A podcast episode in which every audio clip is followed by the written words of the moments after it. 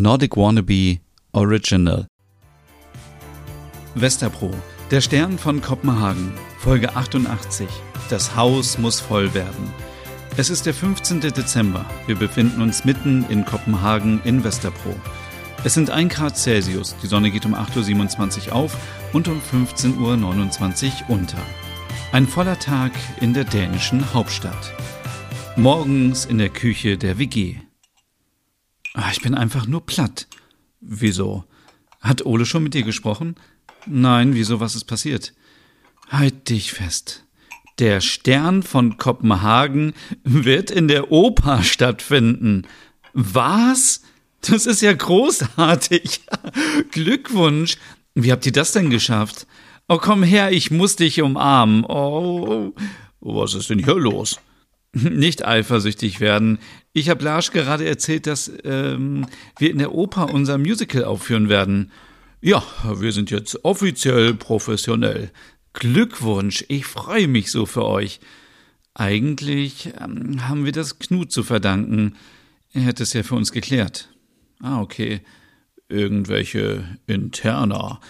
Egal, gut für euch, aber die Karten, die bisher verkauft worden sind für die Aula, behalten ihre Gültigkeit? Natürlich. Wir müssen jetzt nur viel mehr Karten noch verkaufen. Die Schule war komplett ausverkauft. Das wissen wir. Wir müssen Werbung machen, sonst ist es peinlich, wenn die Oper nur zu einem Drittel gefüllt ist. Wie viele Sitzplätze hat eigentlich die Oper? 1400. Okay, dann sind es sehr, sehr, sehr, sehr, sehr viele mehr. Ihr schafft das schon. Hm, ich hab Bommel. Das musst du nicht. Wir sind ein gutes Team. Oh ja, Stina. Ich muss jetzt leider los. Ähm, braucht ihr noch die Schulgruppe, die sich um das Bühnendesign gekümmert hat? Ja klar. Können die irgendwie ein Schulpraktikum in der Oper machen und da helfen? Ich kläre das ab. Äh, das wäre eine super Motivation für die und eine gute Gelegenheit, um mal hinter die Kulissen zu schauen. Stina! Ole, haben wir den gleichen Gedanken? Ja, wir machen eine Backstage-Reportage für das dänische Fernsehen. Ihr macht das schon. Tschüss. Hast du es gemerkt? Was? Er hat mich gar nicht umarmt. Er hat sich einfach gefreut, das war gar nichts. Trotzdem, also wie ist unser Schlachtplan? Wir müssen 1000 Sitzplätze zusätzlich verkaufen. Überleg doch mal, wie viel mehr wir dadurch einnehmen würden. Oh, ich will gar nicht daran denken, was wir der Oper zahlen müssen. Oh, davon hat aber Knut nichts gesagt. Aber, aber guter Punkt. Das sollten wir nachher klären. Wenn es eine Charity-Veranstaltung ist, sollte am Ende auch etwas übrig bleiben. Für was sind die Spenden eigentlich? Hm, dazu hat Merit noch nichts gesagt, aber so wie ich sie kenne, wird sie schon das richtige Händchen dafür haben. Das denke ich auch. Okay. Tausend Plätze. Oh, tausend Plätze müssen wir noch wegbekommen. Ich glaube, dass wir 500 noch in Kopenhagen bzw. in Dänemark verkaufen werden. Ja, das denke ich auch. Es ist Weihnachten. Viele Familien sind zusammen und wollen sich die Show bestimmt anschauen. Und äh, wir dürfen das nie vergessen. Merit ist ein Name. Ja, ich könnte mir vorstellen, dass auch welche aus Schweden kommen würden. So aus Malmö und Südschweden. Ole, ich hab's. Was hast du? Das Musical hat doch auch was mit Hügge zu tun. Ja, ein wenig. Und? Wer fährt total auf Hügge ab? Merit? Wer noch? Äh, wir beide? Na, die Deutschen. Wenn wir Werbung in Deutschland machen, würden bestimmt viele kommen. Da muss doch nur Hügge irgendwo draufstehen. Wie du sprichst. Wie denn? Wie so ein, äh, ja, so einer aus dem Marketing. Ja, hab ich recht oder nicht? Ja, hast du. Wir sollten so in der Region Hamburg, Norddeutschland Werbung machen und äh, vielleicht noch Rostock. Überall da, wo man schnell nach Dänemark kommt. Aber wie schaffen wir das? Es muss doch eine Zeitung geben oder einen Radiosender, der uns helfen kann. Merit hat bestimmt Kontakte. Ach, wir haben so viele Fragen. A. Kostet die Oper uns was? B. Wofür sind die Spenden? Und C. Gibt es relevante Medien im Norden von Deutschland? Komm, wir rufen Merit an. Ihr wollt mich anrufen? Ich bin doch hier. Boah, das habe ich ja schon wieder ganz vergessen. Äh, da siehst du mal, wie viel Stress wir haben. Ihr Armen, was ist los?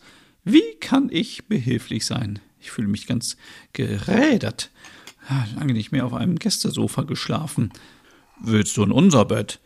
Ole, nein, ich werde euch tatsächlich bald wieder verlassen. Dann seid ihr mich los. Oh, jetzt geht das wieder los. Wir brauchen deine Hilfe. Gern. Wir müssen ähm, noch von dir wissen, wofür die Spenden der Gala sind. Ja, darüber habe ich auch schon nachgedacht. Jetzt in der Oper werden wir mehr einnehmen. Woher weißt du das schon wieder? Knut hat mich direkt gestern noch angerufen. Was für eine Plaudertasche. Eigentlich wollten wir dir das sagen. Hat er zufällig auch was zu den Kosten gesagt? Das ist die spannende Frage. Ja, das ist ein großes Problem. Oh nein, wieso denn? Das Problem ist, dass wir wirklich, wirklich, wirklich gar nichts bezahlen müssen. Das ist doch super. Ja, aber das ist auch viel Verantwortung. Der Ruf von Knut, der Ruf der Oper und unser Ruf natürlich. Äh, deswegen müssen wir das Haus voll bekommen. Wir hatten überlegt, ob wir auch in Deutschland Werbung machen sollten. Hast du noch Kontakte? Ja, ich kenne einen alten Radiokollegen. Sein Name ist Carlo. Der kann uns bestimmt helfen. Ja, dann fahren wir nach Deutschland. Von mir aus gern. Aber äh, wie soll ich das mit Schöttböller machen? Mitnehmen.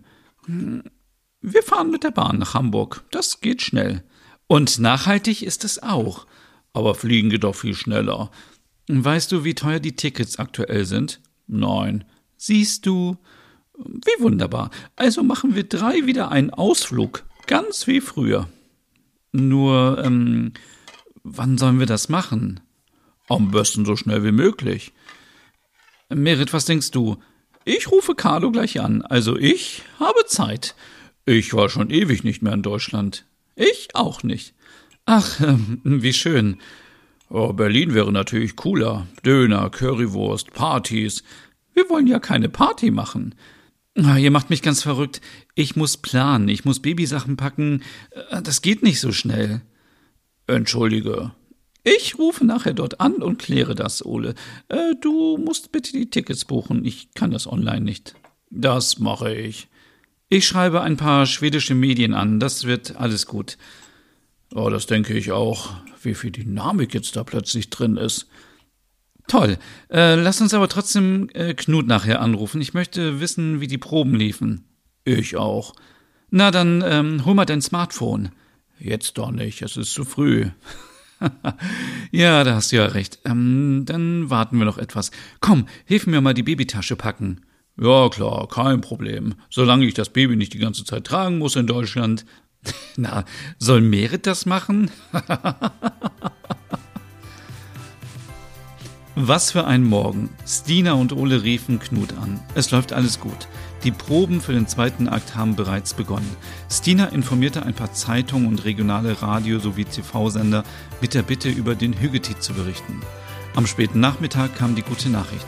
Carlo, ein Freund von Merit, hatte ein paar Interviews fürs Fernsehen und fürs Radio organisiert.